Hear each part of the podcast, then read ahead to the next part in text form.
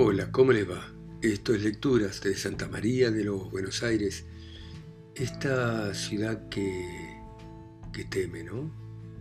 En este continente que también debe defender la democracia y la libertad.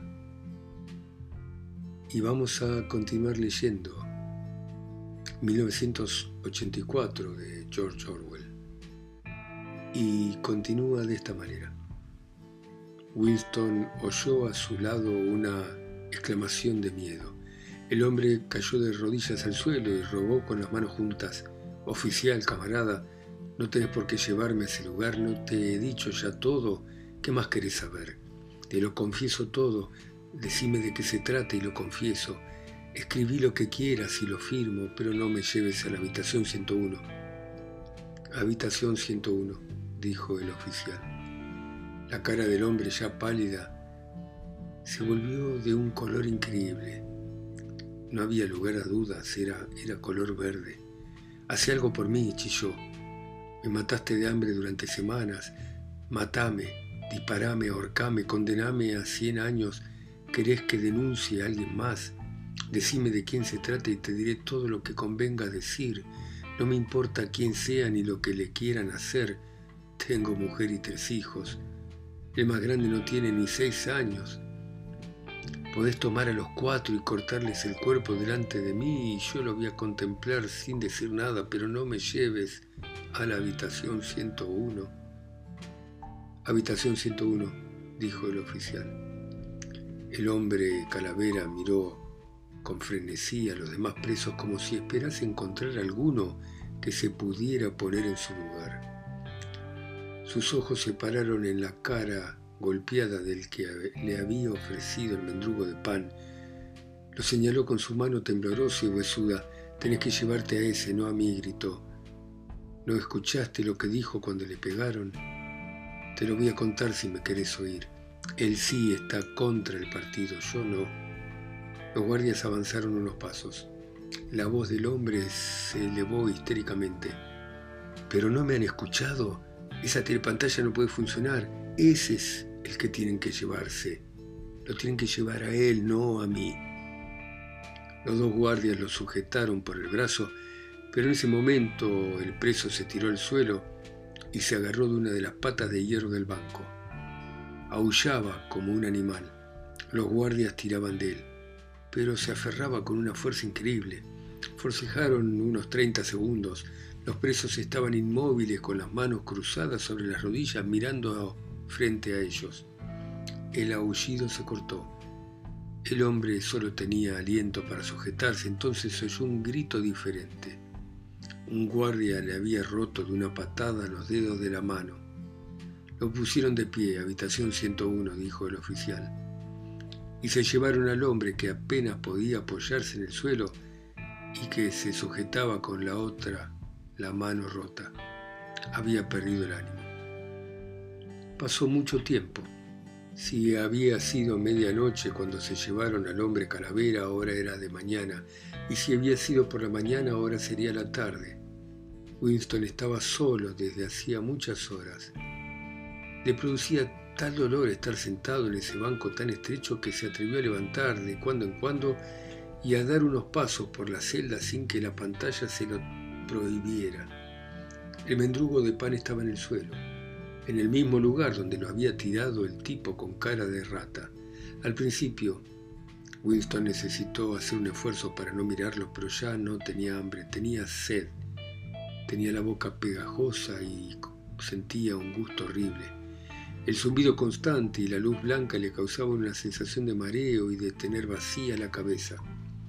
Cuando no pudo resistir más el dolor de los huesos, se levantó y se sentó enseguida porque estaba muy mareado para estar de pie.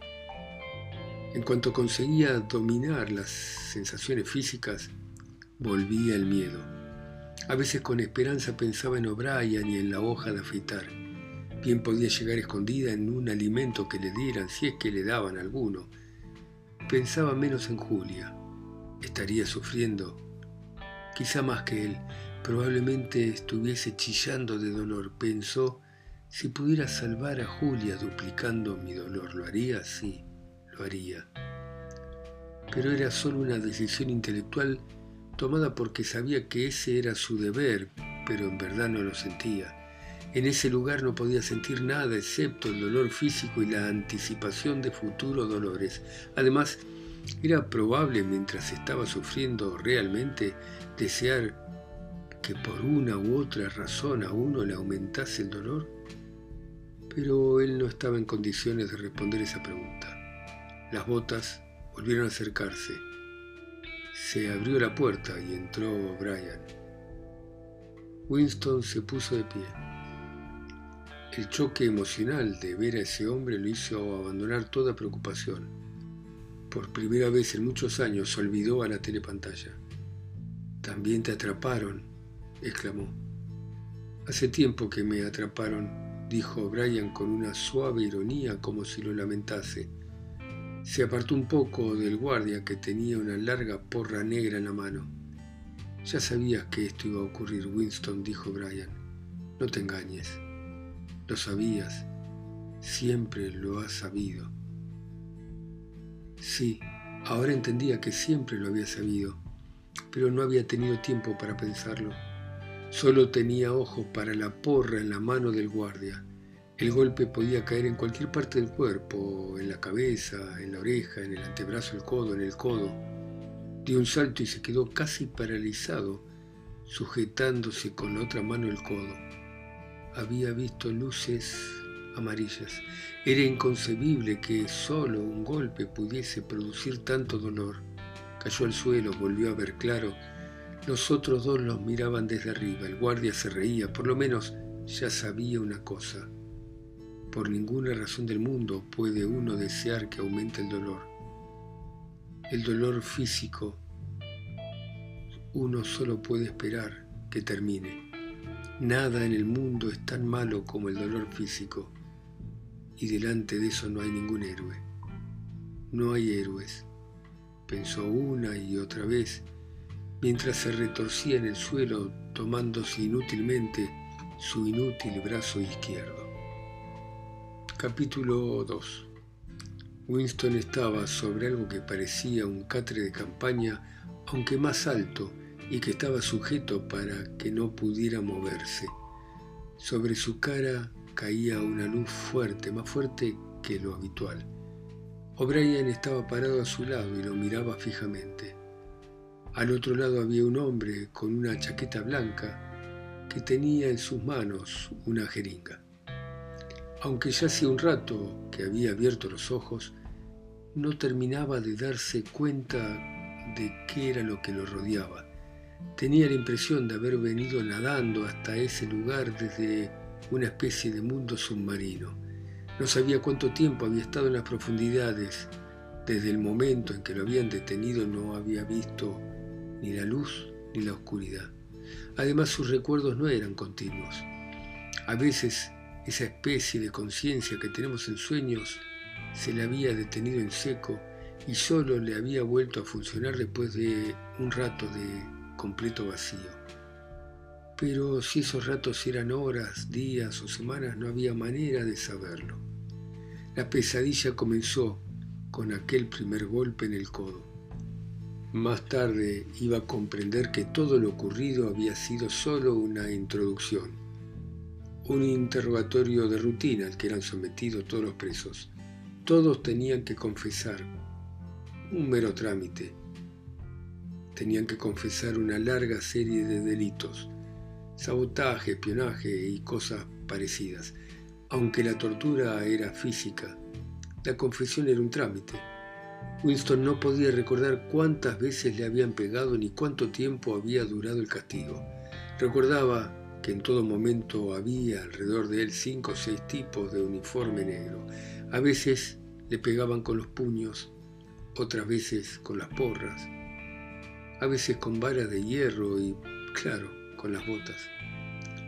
Sabía que había rodado varias veces por el piso con el impudor de un animal retorciéndose en un esfuerzo inútil por evitar los golpes, pero solo conseguía que le pegaran más patadas en las costillas, en el estómago, en los codos, en la columna, en los testículos. A veces gritaba y pedía misericordia antes de que empezaran a pegarle y bastaba con que un puño hiciera el movimiento de retroceso para que confesara todos los delitos, imaginarios o verdaderos, de que lo acusaban. Otras veces, cuando decidía no confesar nada, tenían que sacarle las palabras entre gritos de dolor y en otras ocasiones se decía así, dispuesto a transigir, voy a confesar, pero todavía no. Tengo que resistir hasta que sea insoportable. Cuatro golpes más, tres, y le voy a decir lo que quieran. Cuando lo golpeaban hasta dejarlo como un saco de papas en el suelo de piedra para que recobrara alguna energía, después de varias horas volvían a buscarlo y le pegaban de nuevo. También había periodos largos de descanso, los recordaba de manera confusa porque se las pasaba un poco dormido o sin conocimiento. Recordaba que el peluquero había ido a afeitarle la barba y algunos hombres de actitud profesional con batas blancas le tomaban el pulso, observaban sus movimientos reflejos, le levantaban los párpados y recorrían el cuerpo con dedos en busca de huesos rotos o le ponían inyecciones para hacerlo dormir.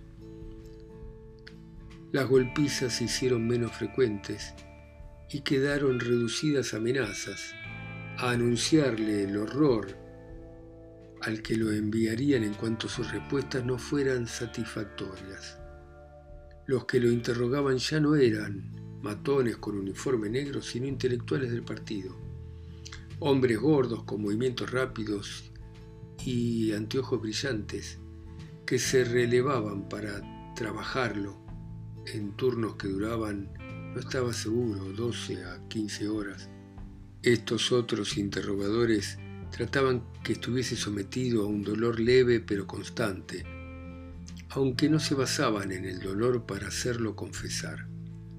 Le tiraban del pelo, le retorcían las orejas, le daban bofetadas, lo hacían estar parado en una sola pierna, le negaban el permiso para orinar, le enfocaban la cara con reflectores insoportables que le hacían llorar. Pero la finalidad era humillarlo y destruir en él la facultad de razonar, de encontrar argumentos. El arma verdadera de esos hombres era el interrogatorio despiadado hora tras hora, lleno de trampas, deformado, haciéndolo confesar mentiras y contradicciones, hasta que empezaba a llorar no solo de vergüenza, sino de cansancio. A veces, en el transcurso de una sola sesión, lloraba una docena de veces. Casi todo el tiempo lo amenazaban, lo insultaban y, a cada vacilación juraban que lo iban a volver a entregar a los guardias. Pero de golpe cambiaban de tono y lo llamaban camarada.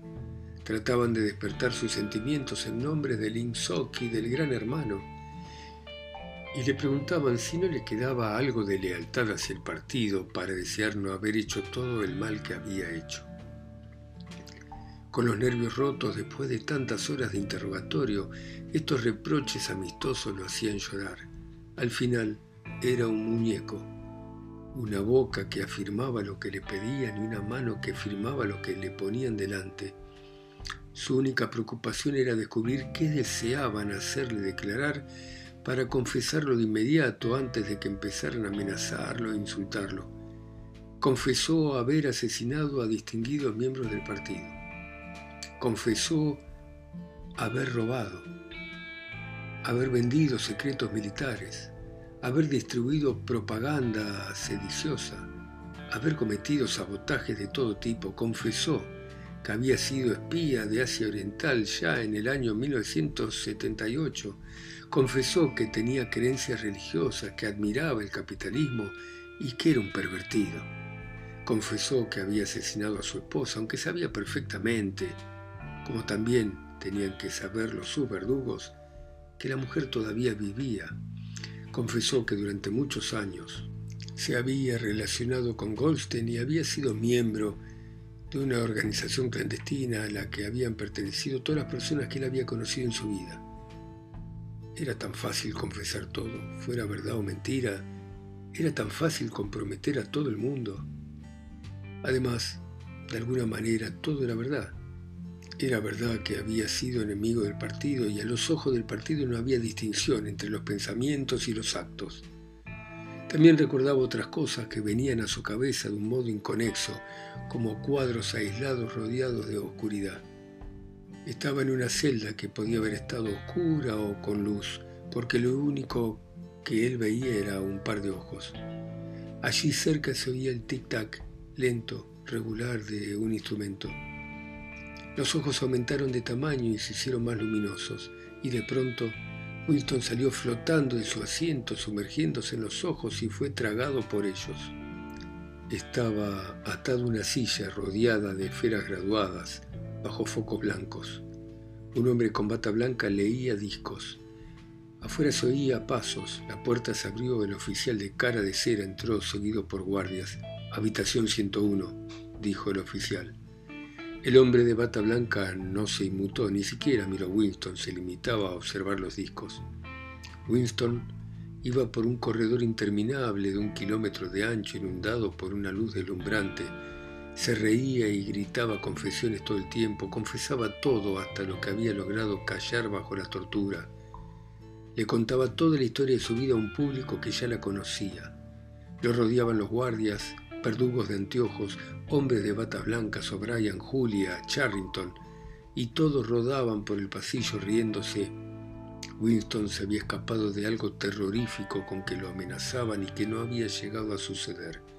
Todo estaba bien, no había más dolor, y hasta los más mínimos detalles de su vida quedaban al desnudo, comprendidos, perdonados. Intentó ponerse de pie, incorporarse en la cama donde lo habían tirado porque casi tenía la seguridad de haber oído la voz de O'Brien.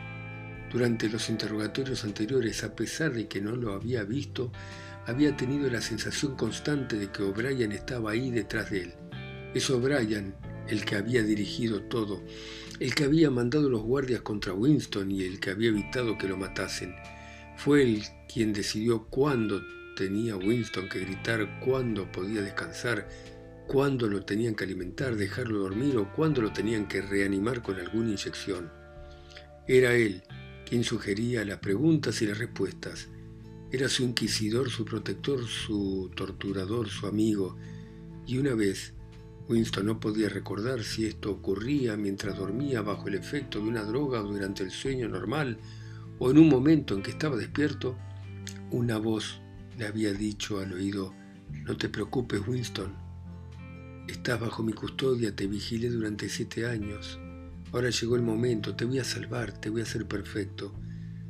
Y no estaba seguro si era la voz de O'Brien, pero era la misma voz que le había dicho en aquel otro sueño siete años antes, nos vamos a encontrar en el sitio donde no hay oscuridad. Ahora no podía moverse. Lo habían atado boca arriba, incluso la cabeza estaba sujeta. O'Brien lo miraba triste, serio. Su rostro desde abajo parecía gastado, viejo, con bolsa bajo los ojos y arruga en la nariz, en la barbilla. Era mayor de lo que Winston creía. Tal vez tuviera 58 o 60 años. Apoyaba la mano en una palanca que hacía mover la aguja de la esfera en la que se veían números. Te dije, murmuró O'Brien, que si nos encontrábamos otra vez iba a ser acá. Sí, dijo Winston. Sin advertencia, salvo por un leve movimiento de la mano de O'Brien, lo inundó una oleada de dolor. Era un dolor horrible, pero no sabía de dónde venía y tenía la sensación de que le había causado un daño mortal. No sabía si era un dolor interno o el efecto de electricidad, pero sentía como si todo el cuerpo se le descalabrase. Aunque el dolor le hacía sudar la frente, lo único que le preocupaba es que se le rompiera la columna Apretó los dientes y respiró por la nariz, tratando de estar callado. Tenés miedo, dijo Brian observando su cara. Tenés miedo de que de un momento a otro se te rompa algo, sobre todo tenés miedo de que se te parta la columna. Te imaginas ahora mismo las vértebras saltando y el líquido céfalo raquídeo saliendo. ¿Verdad que lo pensaste, Winston? Winston no respondió.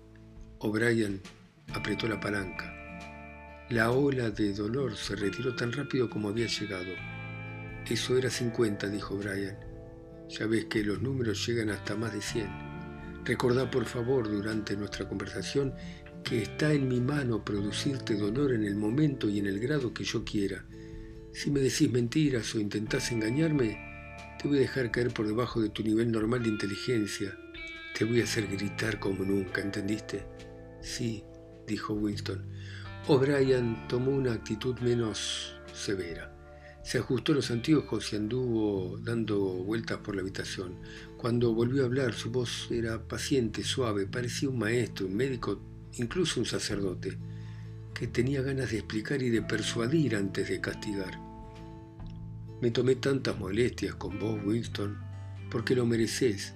Sabes perfectamente lo que te sucede, lo has sabido desde hace muchos años, aunque te forzaste en convencerte de que no lo sabías.